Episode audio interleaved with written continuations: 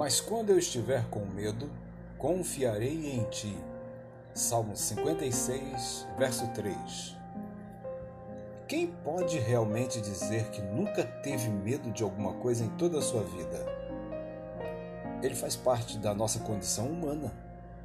Muitas vezes é tão intenso a ponto de nos fragilizar e nos impedir de fazer o que queremos. Há pessoas que ficam tão enfraquecidas pelo medo que precisam procurar ajuda médica.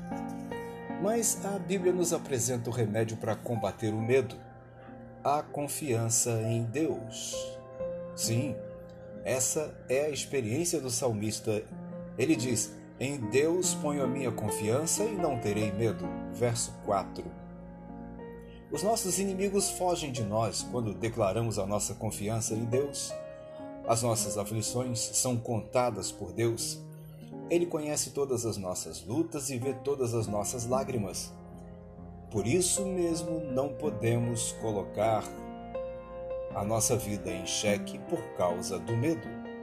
Por isso mesmo podemos colocar toda a nossa confiança em Deus.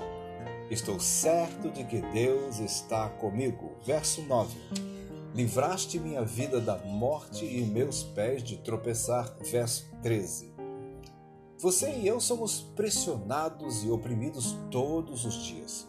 O estresse, a incerteza, a insegurança, a enfermidade, a violência, o preconceito e tantas outras lutas que temos de enfrentar podem eventualmente provocar medo em nós nossa válvula de escape é Deus. Por isso, o melhor a fazer por nós é depositar nossa confiança em Deus.